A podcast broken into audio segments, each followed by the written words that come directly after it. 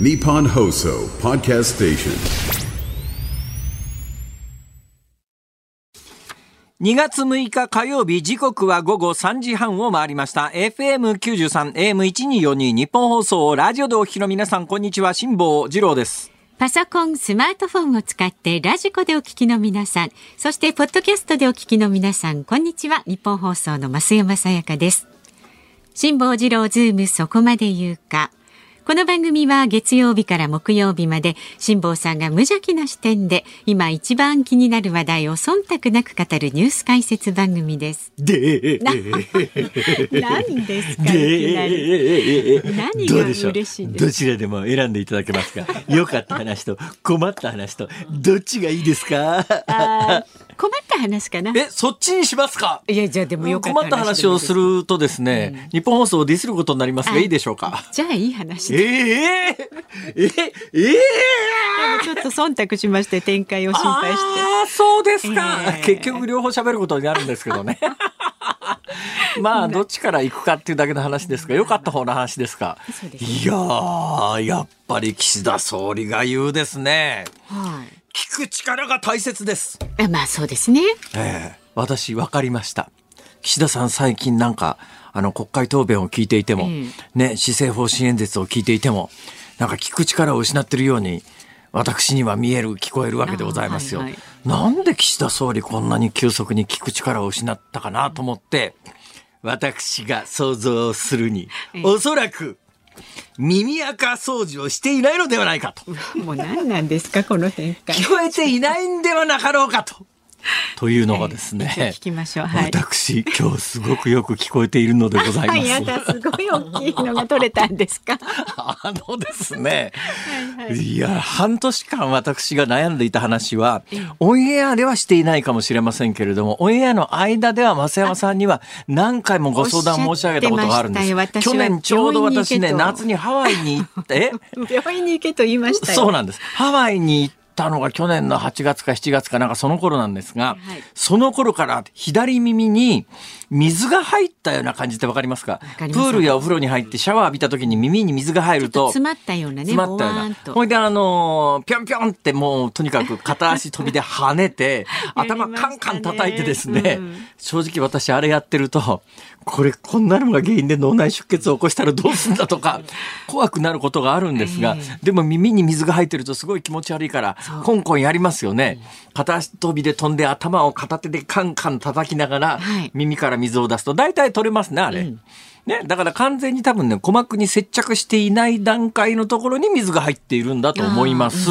感覚的に言うと。ところが取れないんですよ。去年の夏からずーっと左耳がなんか水が入ったような状況が続いっててもうそそうれでなんかゴロゴロ音がするし、うんでうちのかみさんに耳あうちのかみさん耳耳垢取りが趣味みたいなんですけども なんか綿棒を持って追いかけてくるんですが、ええところがうちのかみさんに耳垢を取ってもらうとですね、この世のものとは思えないぐらい痛いんです。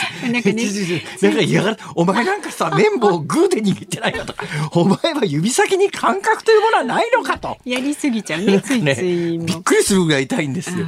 で逃げ回っているんですが、でうちのかみさんが出した結論は、うん、私の手には負えないと。耳医者行き耳医。関西では耳医者って言い方を。耳鼻科とかあまり言わない。耳鼻科って言わない。耳医者って言うんですね関西人は。耳医者行きっていうわけですよ、私はあの何回も申し上げてるようにお医者さんがあまりによほどのことがない限りは病院に行かないというもう日本の健康保険のシステムとですね運用状況を考えた時にやっぱり高齢者もある程度やっぱどうしても行かなきゃいけない時は行かなきゃいけないけれどもなんかあの、うん、コンビニ代わりにというとコンビニの皆さんに失礼ですがまあ、あの、ここ一番という時にお医者さんに行こうと思ってるもんですから、普段はあんまり病院に行かないタイプなんですが、でもそれがもう半年も続いていてですね、最近いろんなものを読んでいたら、あの、結構ね、癌が分かった人の話で言うと、なんか物飲み込む時に、違和感はあったんだけどしばらく放置しといて、もうどうにもならなくなってお医者さんに行ったら癌だったみたいな話が結構あるわけですよ。でふっと思ったんですね。これもしかすると耳の、えー内耳か中耳か外耳か知りませんけれども、ええ。耳の中に癌のようなものができていて外から目え耳垢取りするときには見えないようなもの、あるいはそのうちのかみさんが綿棒を持って追いかけてくるときに異様に痛いのは何かあるんではないのかと。っと単にはい耳垢が詰まってるだけならば、まあ、そんなには不自由はないけれどもこれは一遍専門家に見てもらった方がいいだろうということで。やっとそう思いでに今日行こうと思っていたら、ええええはい今日しか私時間が取れないスケジュールだったんですけれども、この雪ですよ。ほいでやってるかどうか心配だったんですが朝から偉いですね。関東の皆さんご苦労様です。あの交通関係の皆さんこれちょっと本来はオンエアで言うべきってオンエアでこれオンエアか。です。何言ってるんですか？本来あはびっくりした。の話を今どこで何で話してると思ってるんですか解説コーナーで言うべき話なんだけれども昨日今日みたいな天候になったら、ええ。関西では JR 各社 JR 各社って JR 西日本ですね、うんほぼ間違いなく計画運休で電車止めますね。ああ早めに。これでまあこれの方がね実は世論の受けがいいんですよ。で世論的にはですね いや早めに計画運休しといてくれるや雪が降ろうが降る前が会社行かなくていいし学校行かなくていいし。まあ理由がねちゃんとね、うんだから計画運休してくれっていう圧があるわけです。はいところが関西の USJ みたいな遊園地関係の人はたまったもんじゃないと何でもかんでも電車止めんなよっていうそういう意見もあるんです。はいね私はどっちかというと、えーそんなに別にあの今出入りで会社に会社に縛られてるわけでもないし、えー今私あの雪が降ろうとどうしようとここに来なきゃいけないというなんか義務感みたいなもので仕事あのこの番組のディレクターにすごい怖い目で見え 毎日こう睨まれたりなんかしておりますからどうせ行くんだったらええ。公共交通機関は動いてた方がいいなと思っていたら、はい関東の電車はそれは雪で走れなくなって止まりましたっていうのはありますけれども、え遅れたり計画運休とはしないですね。そうでしたねギリギリまで走らせといて、はい走れなくなったら止めちゃいます。ええそれはしょうがないですよ、止まっちゃうものは。ええだけど今朝も全部の電車で動けるところはみんな動かしてますよね。はい。ただ昨日から高速道路に関しては早めに止めたんで、ねでしたね。これも私なんかは高速道路なんかに関して言うと、やっぱり関東ではスタッドレス等の準備をしてない車が多いんで、1台走れない車がいただけでえらいことになりますから、まあ高速道路なんか早めに止めた方がいいかなと思いますけれども、電車なんかはやっぱり大量輸送の役割がありますから、そう簡単に止めていいのかっていう思いがあったんですけども、関東の鉄道会社は、まあ実にちゃんと対応したもんですから皆さん今日出勤しなくちゃいけなくて 心の中で止めてくれたらよかったのにと思ってる人は多いと思いますが実はそんなことで今日午前中にええ。耳医者関西風に言うとはい。耳医者に行くつもりしてたんですがその耳医者が雪の影響で午前中診療していなかったら困るなと思ったんですがええ。朝一番にホームページを覗いてみたら待ち時間5分。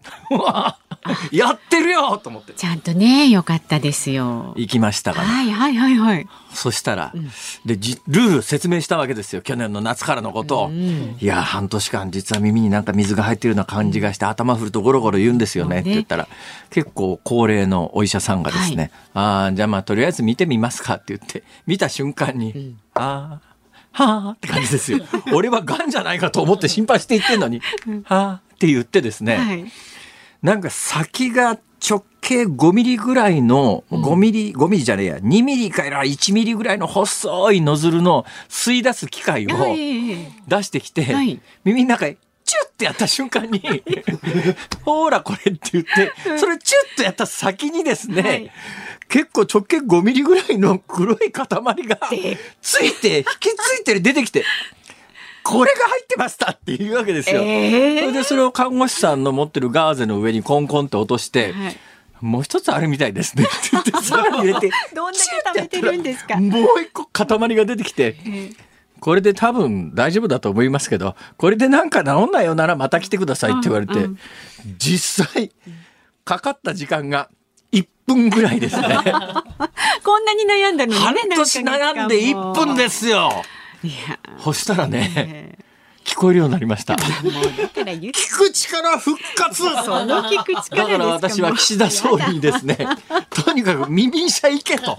なるほどね。あんた聞く力失ってるから耳医者行けと。もしかしたらね。多分聞こえてへんねやと思うわっていう。耳医者行けって。はい えー、岸田さん聞いてらっしゃったらとにかく耳鼻咽喉科に行くようにおすすめを強くおすすめいたします。そうですね。はい。えー、ということで良かった方の話で、えー、40分まで来てしまいました。困った方の話で、えー、あの日本放送をディスる話をする時間が ほぼほぼなくなってきましたからやめときますか。よかったですよそれで。そうですか。じゃあ明日します。はい明日するんだ。どうせするんかい。でもちょっと気になったら今度はねなるべく早めにあの耳医者に行かれてください。耳医者いややっぱりプロの技術はすごいですね。です何でもプロの方に頼るべきですよ。その耳医者がおっしゃったことがですね、うんはい、チューってやりながらああこれは多分ね綿棒で耳垢を押し込みましたねって言うんだよ。ああ、そう。あんまり深いとこまで掃除しちゃいけないって言いますもん 俺は分かった。うちの神様は取るふりをしながら、耳垢を後ろにこう突っ込んでたんじゃねえかと。ぐいぐいと。俺、神さんに思わずメールして、お前、綿棒で耳垢奥へ突っ込んでただろうって言ったら、なんかすごい勢いで冤罪だというね、反発の声が返ってきております。やだもう、はい、本当に。やだもう。やだもう。ちゃんとしてください。聞く力復活。よかったです。じゃあ今日のズームはねさらに期待できますよ、ね えー、ありがとうございます。この後は昨日の夕方から今日この時間までのニュースを振り返るズームフラッシュ。で4時台は桐島聡容疑者とみられる男はなぜおよそ50年も逃亡できたのかというテーマで元公安警察の勝丸円覚さんにお話を伺います。で5時台は2023年の実質賃金2年連続でマイナスという話題にズームします。番組では今日もラジオの前のあなたからのご意見お待ちしております。えそして番組のエンディングではズームオンミュージックリクエストと題してあなたの、えー、選んだ一曲をお届けしておりますが今日のお題は？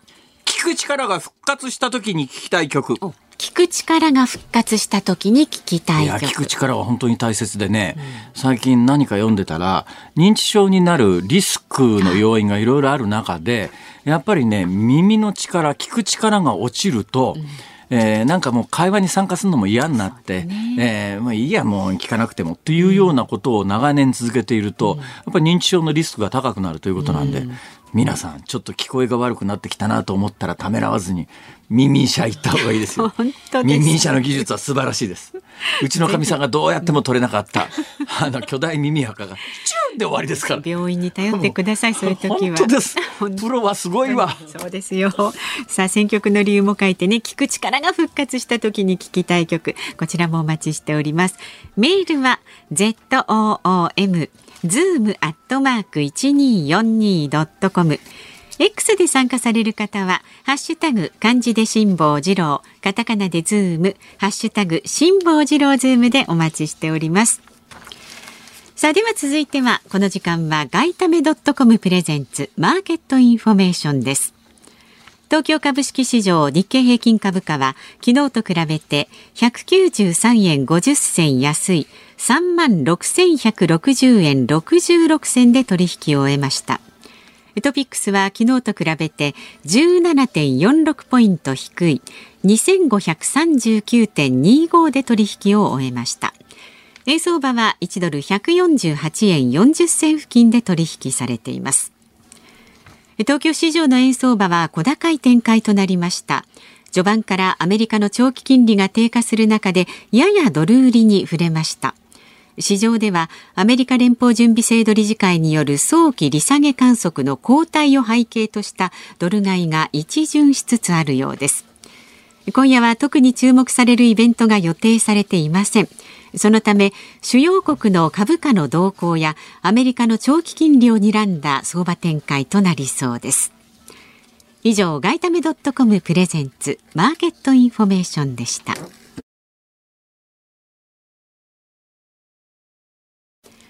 ニッポン放送ズームそこまで言うか。ここからは昨日の夕方から今日この時間までのニュースを振り返るズームフラッシュです。雪の影響で転倒するなどして東京都内では昨日から今日午前9時までに4歳から92歳の男女合わせて105人が救急搬送されました。東京都や関東各県に出ていた大雪警報は解除されていますが気象庁は引き続き路面の凍結などに警戒を呼びかけています。自民党は昨日派閥の政治資金パーティー券収入の還流分などを収支報告書に記載しなかった議員リストを野党に提示しました。野党の要求に応じた形ですが不記載となった経緯や使い道は不明なままで野党は反発しました。岸田総理大臣は今日の衆議院予算委員会で企業団体献金の弊害を指摘され献金と政策が直結しているかのような言い方は当たらないと述べました。献金する側には政治に関与する自由があると強調しました。ロシア中央選挙管理委員会の作業グループは昨日3月の大統領選挙で反戦派の候補であるボリス・ナデジディン元下院議員に対し登録のために提出した書類に不備があるとして立候補登録の拒否を勧告しました。選挙管理委員会は明日最終判断を下すとしています。岸田総理大臣は昨夜来日中のイタリアのメローニ首相と会談しました。イタリアは G7 の2024年の議長国で6月に南部のプーリアでサミットが開かれる予定です。岸田総理大臣は2023年のサミットの議長としてイタリアへの協力を惜しまないと伝えました。重い腎臓病の胎児に豚の腎臓を一時的に移植する臨床研究を東京慈恵医科大や国立生育医療研究センターなどの研究チームが計画していることが分かりました。実現すれば動物の臓器を人間に移植する異種移植の国内初の事例となると読売新聞が報じています。消費税の免税販売要件を満たさない取引があったとして広島国税局が家電量販店大手エディオンに対し2022年3月期までの4年間でおよそ1億7000万円を追徴課税したことが今日エディエディオン側への取材で分かりました。大学入試センターは昨日大学入学共通テストの平均点の最終集計を発表しました。政治経済は過去最低となり英語リーディングは2021年の共通テスト開始以降で最も低い結果でした。はいニュースの解説順いやいやニュースの紹介順に一言ずつ喋っていこうかなと思いますがまずは雪のニュースからなんですがやっぱり転倒される方が続出したようですね。ね。ええー、まあ滑り始めたら滑り始めた瞬間に人間ってしまったと思うんだけど、うん、もう滑り始めたらどうにもなんないですね。止まんない。これはもう車でもそうですね。車車私ねまあ、関東ではないですが関西で私山の中住んでたことがあって、えー、ノーマルタイヤで雪まあうっすらだから大丈夫かなと思ってもう命取りですね。もう一遍滑り出したらね、うん、で滑り出した時にはハンドルを逆ハンドル切るとかブレーキ踏んじゃダメとかいろんなテクニックはテクはあるんですが、うん、もう人間そんな そんなもんね理論で知ってるからって体反応しないですからね。はいはい。あまあとにかくちょっとでも雪が降った時ノーマルタイヤは絶対ダメっていう、はい、命取りっていうのは知っておかれた方がいいと思います。うん、で同じようにあの靴底もですねなんか乾いた路面ならすごいグリップがいい靴でもその雪だと一変することがありますからね。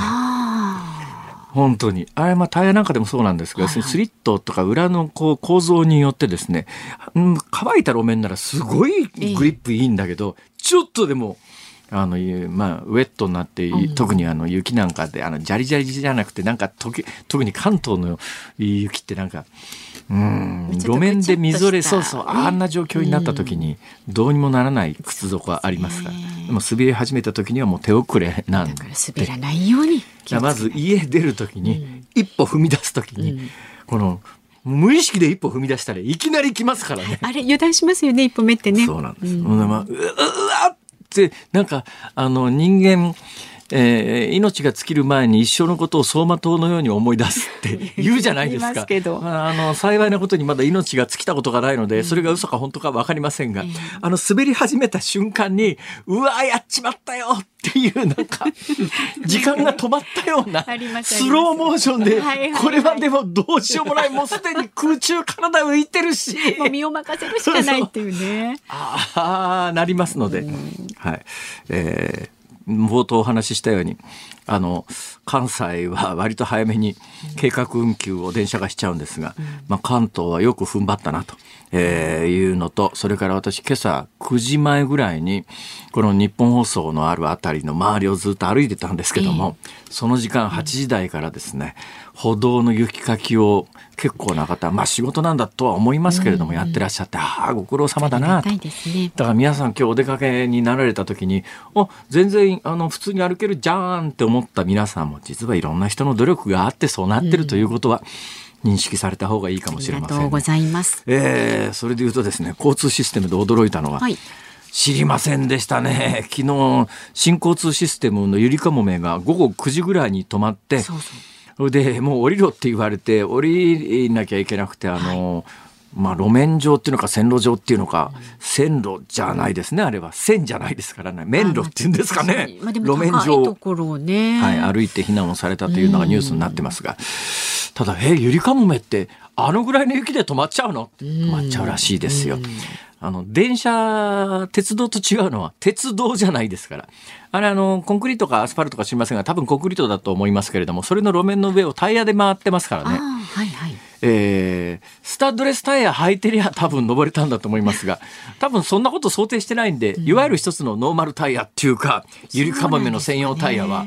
どうも雪だとグリップできなくなっちゃうみたいで、ちょっとした坂が登れなくてですね。何回かトライしたんだけども降りろって言われて降りたって話が今日なんかす一部スポーツ新聞の記者がちょうど載ってらしたらしくて、えそんなことも記事になっておりますが。だけどふっと思ったんですよ。でも鉄道って鉄の線路の上に鉄の車輪だから、ゴムタイヤよりもグリップ力弱いんじゃないかと思って、鉄道オタクの鍋ちゃんが本番直前に調べたところによると、どうもあの細いせ鉄道の線路の上に細いこの鉄道の車輪がガッとこうあの実は摩擦力がそそれなりに大きいと。私なんかの知識でもね昔あの急坂登るところは砂撒いてたりなんかして登ってましたけど今砂撒いてなくてもですね、えー結構グリップ力があるのでまあ若干滑ることはあるらしいですがそれでもなんとか運行に支障がないというようなことで、いや、あのタゴムタイヤのゆりかもめがそんなに雪に弱いとは知らなかったっていう驚きがあるのと、モノレールは意外と強いなっていう。モノレールって駆動輪って横に横向いてついてるからかなとか。はい、いろんなことを考えておりますが、はい、えー順番に解説をしていきますと言ったのに、一言ずつって言ったのに一項目目で終わってしまったのは、どういうわけでしょうか？そ。れはね耳かすの話がかなりだと思目目は岸田総理の聞く力の話だったんですけど、うまあいいかも。半年分の耳かすの影響ですね。はい、それです。ズームフラッシュでした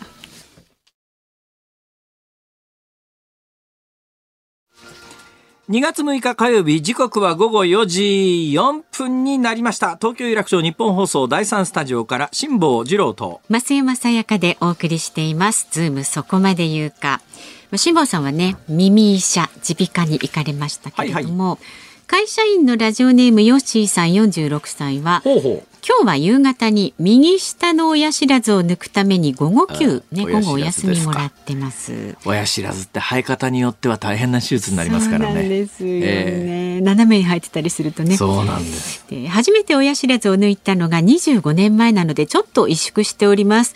ただ昔に比べて技術も上がっているので痛くないのかな。メールが読まれる頃には歯医者さんで緊張しているんでしょうね。っていう今頃かしら。お大事に、お大事に、えー普通の歯医者さんでできる程度のものなら大丈夫です、私事前の診断で一本もうだいぶ前の話ですが、はい。普通の歯医者さんではこれは無理だって言われてですね、まあ。大阪大学航空外科っていうところまで行って、ええ。なんか真横に生えてるやつを、えーまあ、手術に手術に近い感じですかね。抜いたことありますけど、ね。まあおかげさまでもうこの年ですから親知らずは全部ない、ないですか？全部ない上にですよ、私あの基本全部自分の歯なんですよ。あそう差し歯とかもい、いなく、やだからまああのー私なんかの同級生と話をしてると、いやインプラントで何本入れたって話が結構あって、えみんなそんなに歯入れてんの？って感じなんですが、うん。私長年多分ね歯だけは3ヶ月に1回だけおす3ヶ月に1回ずつお掃除行くんですね。はい、大事ですよね。これ大事ですね、うん。それをもう多分ね10年20年30年続けてるから、えおかげさまで全部自分の歯でなんとかなってますそれ大事ですよ。歯が丈夫だとね。おせんべいもバリバリ食べます辛坊さんのねおせんべい食べる音ってすごいいいい音するんですよね。そんなことでも褒めてもらうと嬉しいもんですねええそうなんですよ。一度聞かせてあげたいですよ。ラジオお聞きの方にもね。あどうも今度いつでもどうぞ はいさあまだまだあのご意見お待ちしておりますのでニュースに関することでもね送ってください。メールは z o o m zoom アットマーク一二四二ドットコム。X でも参加してください。ハッシュタグ漢字で辛坊治郎。カタカナでズーム。ハッシュタグ辛坊治郎ズームでお願いします。今日のズームオンミュージックリクエストのお題は聞く力が復活した時に聞きたい曲、まあ、どんな曲が来るのかちょっと想像まだできませんがお待ちしておりますので選曲の理由も書いて送ってください。さあこの後は桐島聡容疑者とみられる男はなぜおよそ50年も逃亡できたのかという話題にズームします。日本放送辛坊治郎ズームそこまで言うか。この時間取り上げる話題はこちらです。あちょっとその前に。なんとなんと？本日本日？このコーナー阿部寛さん。えー。の安倍お博お招きしております。まあ、近い部分はちょっとあで、どうぞ先行ってください。ご紹介いたしますね。こちらです。桐島聡容疑者とみられる男は、なぜおよそ50年も逃亡できたのか。連続企業爆破事件で重要指名手配されている桐島聡容疑者とみられる男が先月29日に入院先の病院で死亡しました。桐島容疑者本人であれば半世紀近くに及ぶ大胆な逃亡生活をしていたことになりますが重要指名手配の情報提供と捜査の現状一体どうなっているのでしょうか。さあ今日はこのニュースにつきまして元公安警察の勝丸円覚さんにお話を伺います。よろしくお願いいたします。よろしくお願いします。えーなんで阿部寛さんかというと、はい。TBS のドラマの「ビバンっていう去年大ヒットしました。あの中で阿部寛さんがやっている役をリアルにやっていた方ですか？はい、そうです。いや若干阿部寛さんといお見かけのイメージが違うのはどういうことなんですかね？そうですね。あの、実際の公安とか外事警察はですね、はいはい現場では人に覚えられてはダメなんですね。あの、ひ一区の動きをするので。ああじゃあ人に覚えられない曖昧な顔をしてなきゃいけないわけ曖ですか？昧なんですね。ですから、あの、私のような、人に覚えられないような、そうでもないと思いますよ。顔をしてないとですね、ダメなんです。阿部寛さんはねちょっとかなり目立ってましたからねそうですねあの、うん、一から教えてください。はいえー、勝丸円覚って変わった名前なんですか？これはペンネームですか、あ、これはペンネームです。何から取ったんですか？まあ、あの、あまり深い意味はないんですが。深い意味はないんかい。は 勝海舟が好きで、勝が使いたかったという。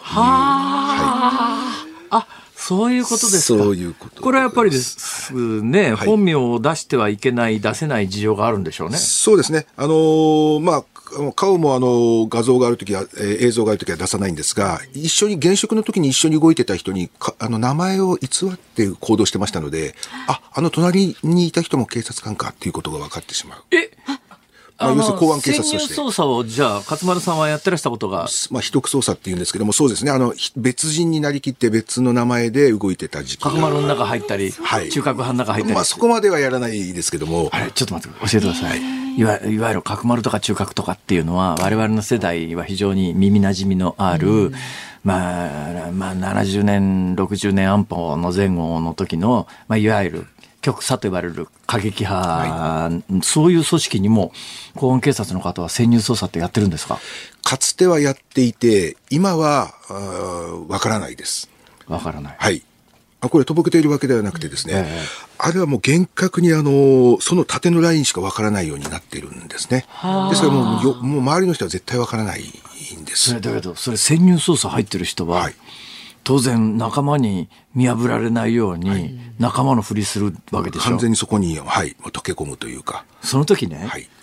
そうまあ、例えば勝丸さんがとある過激派の組織に潜入捜査をしてそういう時は大体仕事は何を偽るんですか？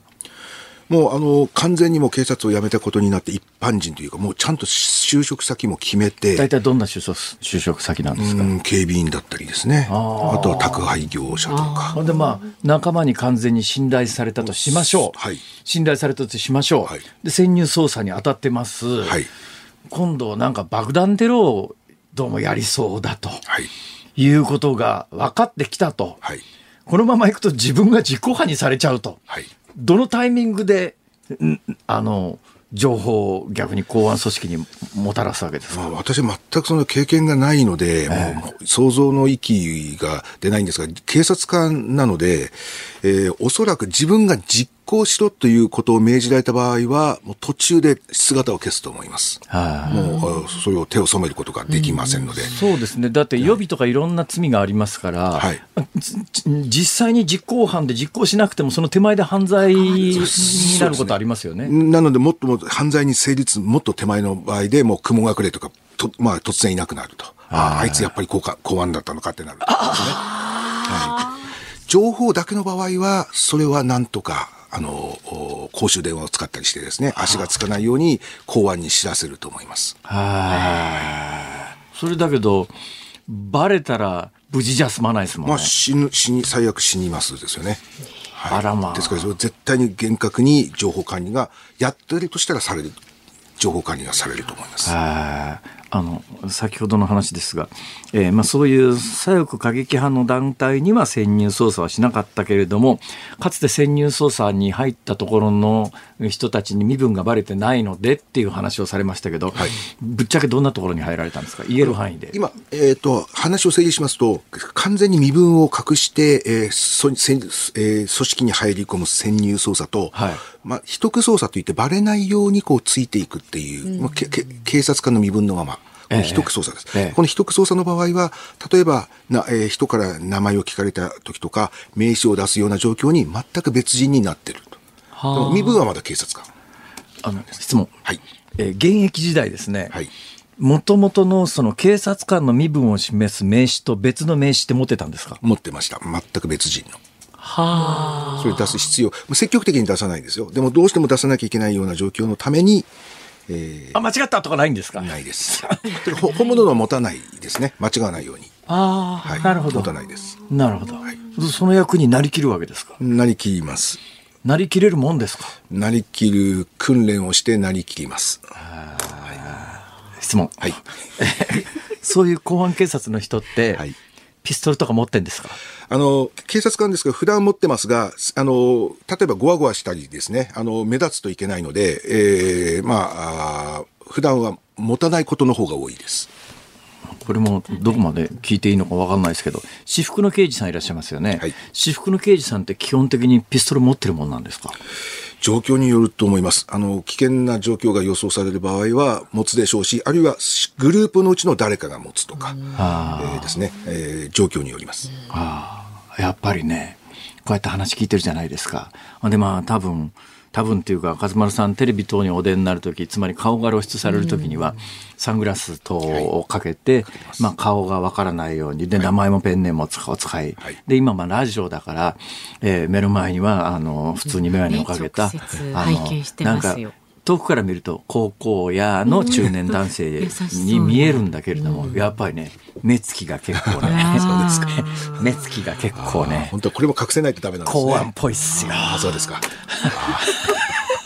そう思ってね拝見するからあまあそれもあるな。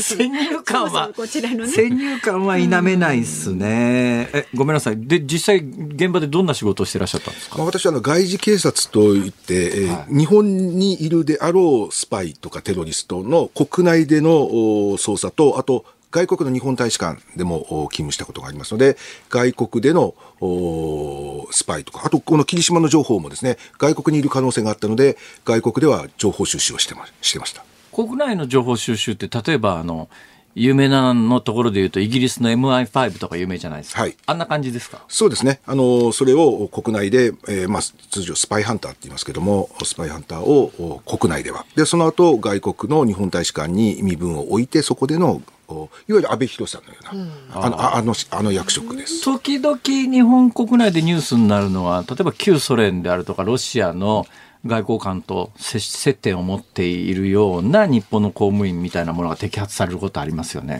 はい。ああいうやつですか？まあ、あれもやりましたですね。ああそういうのって、どっかから情報が来るわけですか？あの、まあ、情報が来る場合もありますし、ええまあ、こちらからも、も、こちらが持っていて、それを渡しに行く。はい。あるいはそれの情報の確かさを確かめに行くとか、ええまあ、いろいろやり方を。そういうのを例えば公安がまず捜査の取っかかりでこいつ怪しいかもっていうのはどのあたりでこう見つけるんですか？あの、匂いがするんですか？街歩いてると。こ公安自身が見つけてくる場合もあれば、外国の機関から寄せられる。はあ。外国の調査、えー外えー情報機関の調査の過程で、こういう日本に関わることがあるよってえ教えられたりですね。どうなんですかね。あのまあ、その情報機関でいうと、まあ、イギリスなんかの場合は国内情報が MI5、で、007のいる対外情報は MI6、まあ、アメリカでいうと CIA、まあ、イスラエルでいうとモサド、はい。えー旧ソ連 KGB、今のロシアの FSB とかいろいろありますよね、スパイ組織って山ほど。い。まあ、韓国はけ昔 KCIA えーとかいろいろあったじゃないですか。はい。あの、専門家から見て、どこのスパイ組織一番強力ですか？CIA です。間違いなく。あ、そうですか。はい。もう予算の規模、人員の規模、一人一人の能力の高さ、すべてを総合すると、もうあアメリカの CIA です。CIA。はい。どうなんですか？CIA を主人公にの、あの、まあ、スパイを主人公にした映画山ほどあるじゃないですか。はい。大体みんな、あの、え殺しまくるんですけど、はい。あんなことしてんですか？まあ、あまあ、かなり映画の部分がありますけども、もう私があの外国のお日本大使館で勤務した時に、現地にいた CI、アメリカ大使館の支局長は、ええーまあ、武道の名前を伏せますけど、ある格闘技の世界選手権レベルでしたですね。その人がちっちゃな武器とかを持ってましたんで、多分私は瞬殺されたと思います。なので、あのー日本にいる CIA のし東京支局の人たちは結構インテリっぽい感じの人です。日本語も上手でですね。はあはあはあ危険な国に配属になってる CIA の人は、それこそ英語に映画に出てくるようなええ、一、人二人だったら瞬殺できるぐらいの人だと思います。地域によって分かれると思います。日本のその公安の方はそういう訓練はされるんですか？一応公安は警察なので人を殺すっていう訓練はしないですね。あくまでも、あの、ぼぼ防護というか、その、護身ですよね。あの、やってたって言えるかそうですね。まあ、逃げるために、まあ、場合によっては、はい、ですね。はい。あーあ、まあいろいろね。はいええ、何年やられてたんです？か二十数年。あ、二十数年の警察官のうち、えー外事警察は十数年です。それは初めに警察官になるときにそこを目指していったんですか？あの、公安になるときには、まず本人が希望しなきゃいけないんですね。ですから、あの、毎年とか、あの、移動のたびに、希望、あの、人事記録の希望のところに、公安とまず書き、本人が書き続けること。えで、リクルートする公安の方から見ると、そその希望している人の中から適任者を、おリクルートするという向き不形。向きってある適任者って適任って何なんですか？適任っていうのはですね、まず目立たない。きでですから、極端なハンサム、背が高い、太ってるとか、これダメですね。目立つので。あ、じ冗談じゃなくて目立たないっていうのは一つの大切です。あ要素なんですか？はい。あとは、あの、おこれは出身大学とか出身高校ではなくて、警察学校の成績が、えー武道もお座学も優,、まあ、優優秀である。優秀。はい。ほほあと、人たらしであること。あです情報、口が、口がかや柔らかくないこととか。柔らかくないこと。でも、科目もダメですね。ですから私、一見なんか人が良さそうに見えるけど、実は、いろいろ、こ、ここういう感じ。理想です。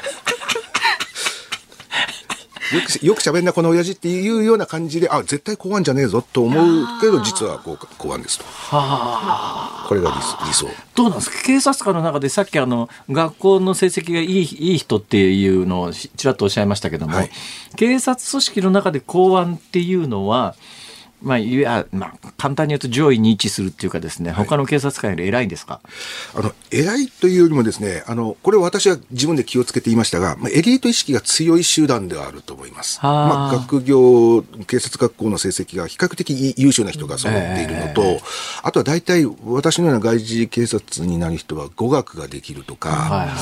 あーですね、何かあの得意な、あの、お能力がある、資格がある人とかですね。あのね、警視庁の場合は分かりやすくて、はい。まあ、警視庁っていうのは要するに簡単に言うと東京都警ですよね、東京都警。東京都警っていうのはないですけども警視庁っていうとなぜか東京は帝都を守るということで昔から警視庁っていう特別な名前がついてますが、ええ。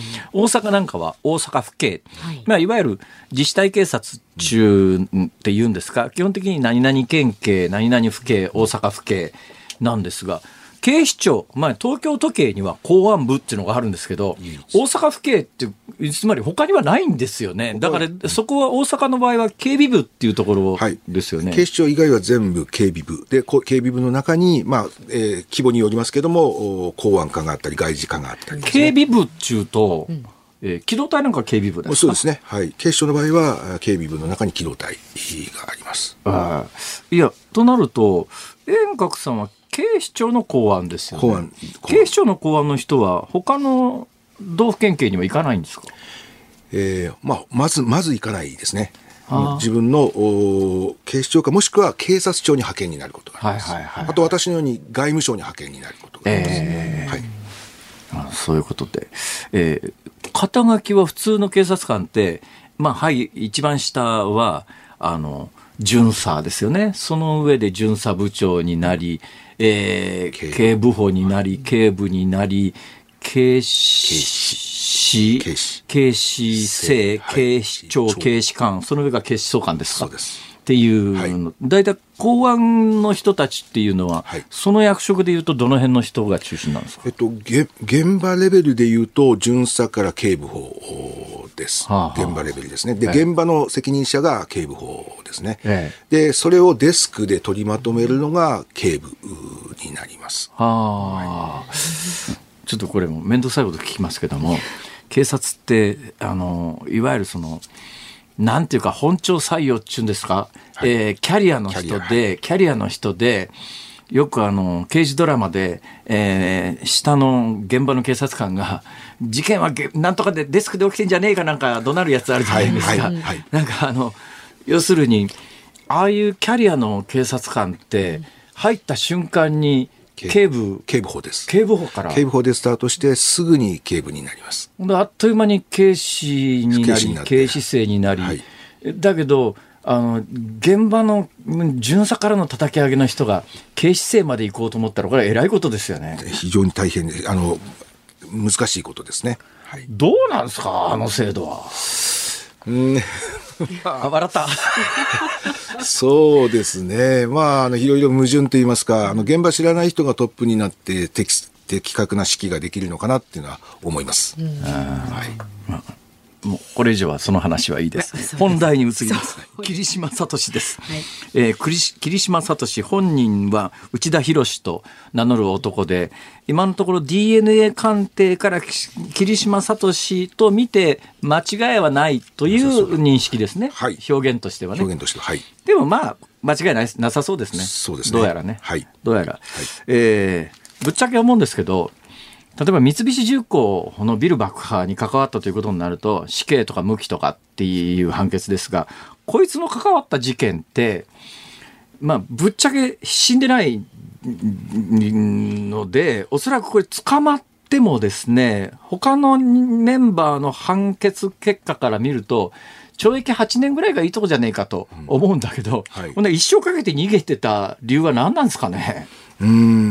まあ、それは、まあ、自分が捕まったことによって、えーまあ、組織、自分たちのその組織のイメージが、あーまあ、下がるとか、あるいは、その取り調べの過程で、えー共犯だったとかメンバーのことも、場合によっては迷惑がかかるとか、えーそういう自分のことだけを考えなかった結果かなと。あのね、素朴に、まあ、わ私みたいな普通のど素人の市民の感覚で言うと、そんな50年も前の、あの写真ずっとかけといたって、あの交番のところに貼っといたって、あの写真じゃわかんねえだろ。かえって逆にあの写真が、いつも目に触れることによって、犯人逮捕からどんどん遠ざかっていったんじゃないのかと、そういう批判はないんですか？ああの、あると思います。で、私もそういう意見があるのは、あの、承知してます。はい、ただ、あの、犯人に対する心理的なプレッシャー、とか、うん、あとは、あの、その心理的なプレッシャーによって、えー、いろんな、えー、逃げなきゃいけないとかっていうコストとかを考えると、街中にあれがあるっていうことはかなりの、えー、彼らにとってのプレッシャーだと思います。うんですから、ないよりはあった方がいい。ただどうなんですか？あの、あただど、ただど今 AI が発達してますので、はい、えーはげ、はげたパターンとか太ったパターンとかですね、いろんなパターンの今現在のもやるとより、えー、プレッシャーが強くなるのかなと思います。その若い時の写真から推定年齢の今こうなってる可能性があるという写真も並べて、はい、いくつか、はい。そうですね。その方法はあるんじゃないのかなと思いますけど。はい、でもないよりはあれがあった方が街中に自分の写真がある、名前が出てるっていうことはプレッシャーだと思います。私が目にした手配写真でいうと警視庁傘下の手配写真でいうと、まあ、ある意味筆頭格にこの男ずっといましたよね、うんはい、ずっといましたよね。それがまあ今回本人が名乗り出てまあおそらくえー、逮捕前に死んじゃったっていうケースで、どうなんですか、警察官としては、くそって感じですかね？あのまあ、私は今、現職ではないんですが、えー、えー、率直な気持ち、あの悔しいです。えー、逮捕の、えー、捜査の結果、たどり着いてほしかったです。えー、はい逃げられたのはなんでなんですかね？まあ、これはもう、あの、まだ今捜査している段階なんですが、あの、2017年に中核家の大阪正明が捕まった時には、これは飛行前アジトを行ったり来て、あの、転々としてたんですが、ええ、そこから足がついて、最後広島で逮捕するんですが、え、今回の霧島は組織から孤立無縁になったがゆえに、で、まあ、工務店のに、もう自分の宿といいますか、えー、住宅があったので、えー、それがきっかけで、もう足がつかなくなったことが、あ結局、どうなんですかね、あの東アジア反日武装戦線っていうこの事件、大事件の一連の事件を起こした連中って、やっぱり中核派や角丸派ほど大きな母体の組織じゃなかったんで、大半が捕まっちゃってたっていうこと。を。捕まそうですね、今現在はもうほぼほぼ、その審判みたいな人はいるんでしょうけども、えー、えー、何かを用意、えー、アジトを用意するとか、はい。えー、資金を用意するとか、そういう団体ではもうないと思います。で他のメンバー、大半捕まったんだけど、残念ながら例のクアラルンプールのハイジャックの時に、はい、えー、超法規的措置で釈放しちゃった人間2人がまだ逃亡中のはずなんですけども、はいはい、この2人どこで何してるかって。いう情報ってどっかにあるんですか、全くないですね。まあ、結局外、外国に行って日本赤軍と合流しているんですが、おそらく北朝鮮かレバノンかということなんでしょうけども、ただ彼らの、えー、例えば重信房子なんかは日本に帰って重信房子の逮捕もびっくりしましたね、あれ。そうですね。あれも大阪で逮捕してましたけども。あれはやっぱり逮捕に関わったのは公安関係の？そうです。あれも公安ですね。あれは要するにどっかで情報が入ってきたもともとですね、あの、目撃情報というかあった中で、外国の有名な情報機関からも、それを確証する、えーえー、確証が持てるような情報が、追加情報があったって言われてそうなんですもともと、はい、ある情報に追加の情報が来て、えーまあ、確信に近くなっていったと。外国の情報機関ってすごいですね。す、まあ、通信傍受をやってるからでしょうね。い。いはいい悪いは別として。はい、そうですか。日本赤軍って今どのくらいの規模でどんな活動してるんですか？えー、まだ、えー、逃亡被害、えー、被疑者が数名いて、おそらく北朝鮮にいるのではないかと言われていて、はい、1991年の湾岸戦争でアメリカ軍がもう中東に入ってきて、掃討作戦をやったので、はい、もう中東の活動がなできなくなったと言われています。ですから、日本に潜伏、帰ってきて潜伏してるか、北朝鮮かと言われています。ただ、動き回る癖というか、動き回る過去のあれがあるので、えー、私のような大使館勤務の時にはもう常に情報網を張ってました。やっぱ面白いわ。勝丸さんのねお話を聞いて。本物の話は面白いね。やっぱ興味持たれた方多いと思いますが、新しい著書発売されています。ビバン監修勝丸遠隔から学ぶ誰も教えてくれない公安警察パイの裏側 Q&A 方式でわかる知られざる世界の真実これぜひねあのご覧になってくださいあれでもさっきいただいたこあすいませんのえこれがあの 2, 冊目無なんですね。法地帯、はい。暗躍するスパイたち、はい蝶っていう本ですね。情報の蝶ですね。はいえー、アマゾンランキング第1位だぞ。はいよかったらこちらもねどっちが新しいんですか？あ、えっと、新しいのはこっちで、もう本当これ、昨日、昨日ですかね、昨日出したのでもちょっと間に合わなくてですね。公安警察スパイの裏側って方ですか？はいははははいいや、続々いろんな本を出してらっしゃいます。勝丸遠隔さん。はいうん、なんで遠隔なんだ？こだわりますね。ちょっとまたぜひいろいろ教えてください。こっそりありがとうございました今日は元公安警察の勝丸遠隔さんでした。ありが今日はピストルとうございまし持ってないですかあ持ってないです。もう、もう現職じゃないですか。ありがとうございましたた。あ。りがとうございました。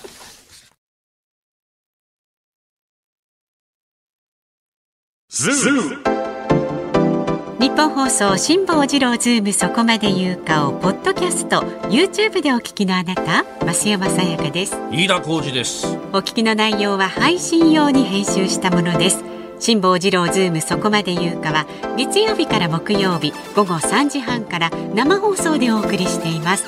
ラジオの FM93 AM1242 に加えてラジコでもお聞きいただけますよラジオラジコでは配信版では聞けないあんなことやこんなことがいっぱい。さらにリポーターがあなたの街にお邪魔する中継企画やえ辛坊さんが夕刊フジの記事を解説する夕刊フジそこまでズーム。えそして生放送でしか参加できないリスナー参加コーナー。ズームオンミュージックリクエストなど盛りだくさん。ぜひラジオラジコでも辛坊治郎ズームそこまで言うかをお楽しみになってください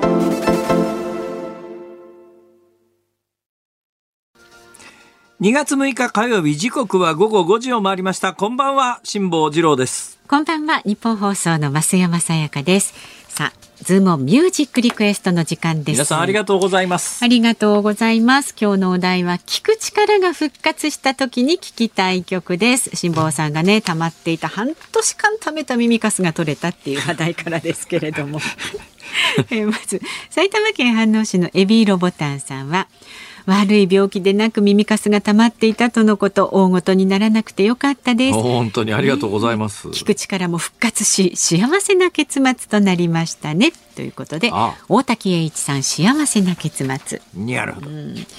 埼玉県にお住まい壁に耳ありさん70歳代の男性の方聞く力が復活したならどんな不注意なつぶやきでも聞き逃さなくなりますね。リクエスト曲ジョージ・マイケルスさんケアレス・ウィスパー。ああ、不注意なささやきですね。はい、はい、ジョージマイケルだったか。あそうそうそう横浜市62歳ただのおっさんさんはですねジブリアニメ「耳をすませば」の主題歌本名陽子さんが歌う「カントリーロード」ここは本家のジョン・デンバーで聞きたいですね。ですか。そうそう。あでもジョン・デンバーで。ばね、はい。ありましたね。小泉京子さんであこちらの方はね大阪府池田市のツッチーくんですね。リクエスト曲小泉京子さんで「耳かすってくれよ。う。は？耳かすってくれ」何？何？ごめんなさい、元歌わかんない。見逃してくれよですねええあ知りませんか？遠いぞ。はい。それから大阪府淀屋、あ、違う、寝屋川市の淀屋橋大江橋さんは、耳の洞窟から見事に宝物が見つかってよかったです。先生は探検隊のような気分だったんじゃないでしょうか。聞く力も復活したようですので、たくさん聞いてください。カモン達夫の聞け聞け川口博士。え？正解は、行け行け川あ口博士。あそうか、なんか違和感はあったけど 正解にたどり着かなかった。行けありがとうございます。新潟県上越市から53歳スーパーカブブンブンさん。聞く力が復活した時に聞きたい曲。聞いてほしい歌があるよ。で始まる福山雅治さんの虹をリクエストします。おー辛坊さんこれでよく歌が聞こえますねって書いてありあますーありがとうございます。えー宮城県仙台市の飯田浩二さん46歳男性 飯田浩二じゃなくて飯田浩二ね。はいはい。今日のリクエストはアドのうっせぇわをお願いしますはい。辛坊さん耳垢が取れたことで増山さんの声もうるさいくらいによく聞こえるようになったのではないでしょうかありがとうございます。でよく聞いてくださいね。聞いてます。長野県33歳の男性からはですねクレイジーケンバンドのタイガードラゴン。あ俺の話を聞け、そうですそうです。えまた栃木県真岡市からも来てますね。根津吉店長さん51歳ですね。辛坊さんの聞く力が復活したのは他でもない耳医者のおかげです。そんな耳医者に感謝の気持ちを込めてMISIA の Everything。MISIA の Everything お願いします。 MISIA の。いやいやありがとうございます。しないとねたどり着けない。ズームオンミュージックリクエスト本日は耳医者エブリシング。では MISIA さんの Everything エンディングでお届けいたします。さあまだまだラジオの前のあなたからのご意見は24時間お待ちしておりますのでお好きな時にお好きなタイミングで送ってください。メールは z o o m zoom アットマーク一二四二ドットコム。それから X はハッシュタグ辛坊治郎ズームであなたからのご意見をお待ちしております。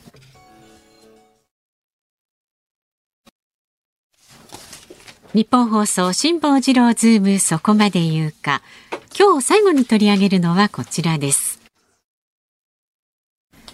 2023年の実質賃金2年連続でマイナス。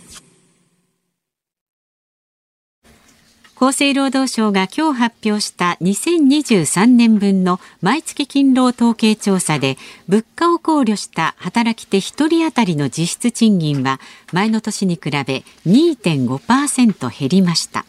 賃金が物価の大幅な伸びに追いつかず減少は2年連続となります。賃金は伸びてるんですよ。はい。賃金は名目賃金は伸びてるんです。ええ。名目賃金伸びてるってどういうことかというと、あの額面で金額ですね。例えば10万円が11万円になったら、それは名目賃金は伸びてるということになりますから、えー名目賃金はあの伸びてるんですが、あの賃金の伸びよりも物価の伸びの方が上回っているので、えーそうするとそのまあえー賃金上昇率から物価上昇率を差っ引くとマイナスになっちゃうってやつ、でこれが実質賃金ってやつなんですが実際給料の額面は増えてるんだけどその額面で買えるものが減ってるっていうことですよ。だからまあ簡単に言うとどんどん貧しくなってるんですが今日の発表で去年の2023年分のえー実質賃金がマイナス2.5%っていうのは、はい。まあ予想はついてました。えーまあ、大きなニュースになってますがなぜかというと先月の段階でこれ毎月のやつも発表してるんですね。ええ。で今日出たやつが去年のやつなんですが、えー先月出てる毎月の統計によると20ヶ月連続で実質賃金マイナスなんです。で20ヶ月連続ということは1年12ヶ月ですから、その前の年からずーっと、その前の年8ヶ月、えー、10 10 10 20ヶ月。で、今日発表の、あの、今日は年のやつが発表になったんですが、同時に、えー毎月発表されている月の分も発表されたんですが、当然のことながら21ヶ月連続で実質賃金マイナスになってるわけですよ。21ヶ月連続して実質賃金マイナスになってりゃ、それは2年連続でマイナスになるだろうって話なんですが、どういうことかというと、去年はですね、去年の物価上昇率は3.8%。あの3.8%ってほとんど高度成長期でもほとんどなかったぐらいの物価上昇率。すっごい物価上昇率なんですよ。3.8%で去年は今あのニュースの原稿にもありましたけれども、えー給料は1.2%上がってるんですけども、まあ、実際には、えーそれをまあ、今の1.2%っていろんなところの給料で若干統計にばらつきがありますから、全部まとめてひっくるめてえー実質賃金はマイナス2.5%と。それで、給与所得者はそうやってこの2年間でどんどん貧しくなってるんですが、はいこの2年だけじゃなくて、低下傾向で言うとですね、そうだな、もう10年近く実質賃金は、グラフを見るとゆっくり低下傾向で、この2年ぐらいドンと下がったんで、非常に目立ってる感じがします。で、過去10年ぐらいの統計を見るとですね、えー今年の発表以上に実質賃金が統計上どんと下がったのが2014年っていうのがどんと下がってるんですが、はい。これなんで2014年統計上どんと下がってるかというと、消費税が5%から8%になってるわけですよ。こ。のタイミングですかだから、まあ、言えや、物価が3%上がるのと同じことですよね。うん消費税がそうです3%、えー5%から8%、この時に実質賃金は、えー、2. 点何ぼだったかな ?2.7 前後か。とりあえず今回よりも多かった、2.8かな。今回よりもちょっと多かったんですが、ええ大きく下がってるわけですよ。で、もう一つ過去10年振り返って、えー今年ほどではなかったけれども、実質賃金がドンと下がったタイミングは2020、えー19年から20、20年っていうのがあるんですが、ここは何かというと消費税が8%から10%になったと。さらに。はい。つまり、どういうことかというと、去年、一昨年別に消費税上がってるわけではないですが、うん消費税上がった年と同じぐらい使えるお金が減ってるっていうことです。簡単に言うと。それで、金利は、まあ今のところそんなに上がってませんから、あの、銀行預金等でお金預けてる人は、で、日本はね、実はあまり報道されませんけれども、国民の給料、国民の、うーん、まあ借金よりも、国民の貯蓄の方が額が多いんです。そうするとね、金利が低い時には、はい。えー家計というものだけで見たときには、し金利が上がらないダメージの方が大きいんですよ。うん金利がついてりゃですね、あの、借金より貯金の方が多いわけですから、その貯金にどんどん金利がつくはずなのに、ええ今金利がつかないんで、高齢者の皆さんって昔だったら、退職金が例えば2000万とか出ましたと。その毎年金利がそれで8%ついたら、2816の、ねそれだけでね年間、そうそう、160万円、うんあの、金利だけで使えるから、まあ、金利の分だけぐらい孫にやろうかとか何か買おうとか思うわけですよ。ところが今、金利はつかないですから。うんで、金利がつかないだけじゃなくて、えー物価が3.8%伸びちゃって、ということは、つまり、消費税は去年から今年全然上がんなかったけれども、実質賃金が消費税が上がってる時並みに下がっちゃってるということは、その預貯金もそれだけ目減りしてるのと同じ意味ですよ。減ってることと同はいじ。ドーンとそれだけ買えるもんが、その同じ2000万でも買えるものが少なくなってるということですから。はいだから、給与所得者は実質賃金が伸びずにどんどん貧しくなってる。高齢者で預貯金頼みの人は金利がつかないから、どんどん貧しく、財産が目減りしていってます。その金どこ行ってるんだっていうと、はい。国が、要するに国の今税収すごい伸びてるじゃないですか。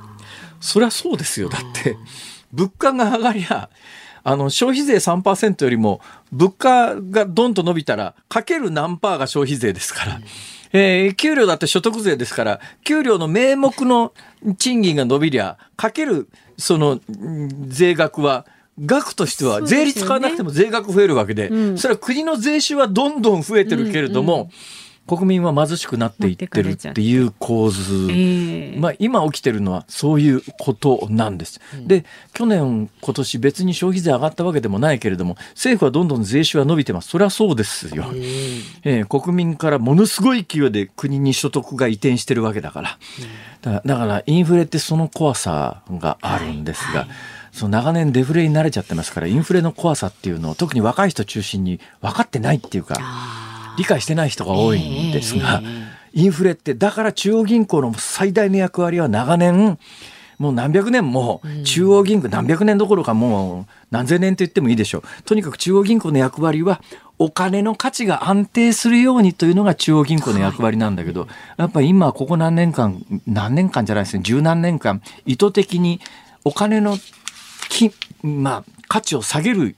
だからインフレが起きてるわけですが、世界的に。だけど、ヨーロッパもすごいインフレなんですが、実はヨーロッパの統計見ると、ヨーロッパのインフレものすごいんだけど、インフレ以上に賃金が上がってるから、先進国の中でパッと見渡して実質賃金下がってるのは日本だけなんですよ。ヨーロッパって凄まじいインフレなんですけども、それ以上に賃金伸びてるからうん、実質賃金は下がってないんですよ。あの、現状、私ね、あの、知事、全然話変わりますけど、知事なんか、知事って1期4年じゃないですか。2期8年が限、まあまあ、100歩譲って3期12年までが限度で、その間に成果を上げられない知事は無能な知事だからやめろというのは、だからまた多選の知事って私反発、反対だっていうのをずっと言い続けてるんだけど、はいはい。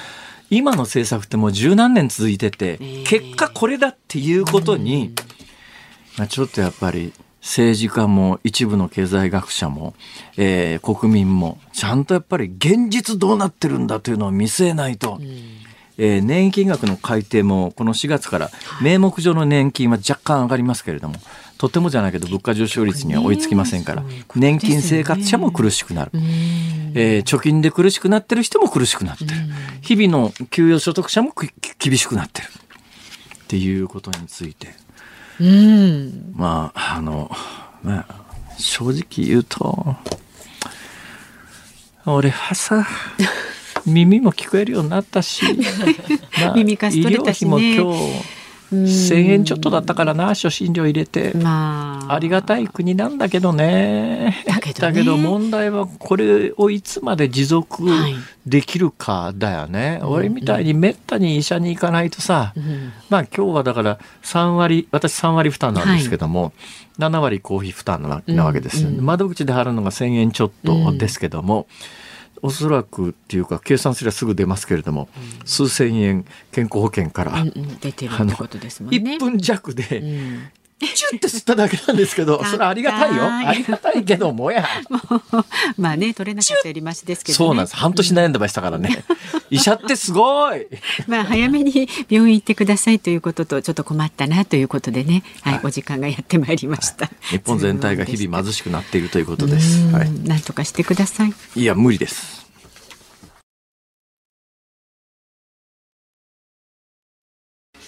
ズームミュージックリクエストをお送りしているのは、根津吉店長さん、新ボジロさん、コロッケ団さん、SD ジジーズさん、コッスーさん、ミノーモンコさん。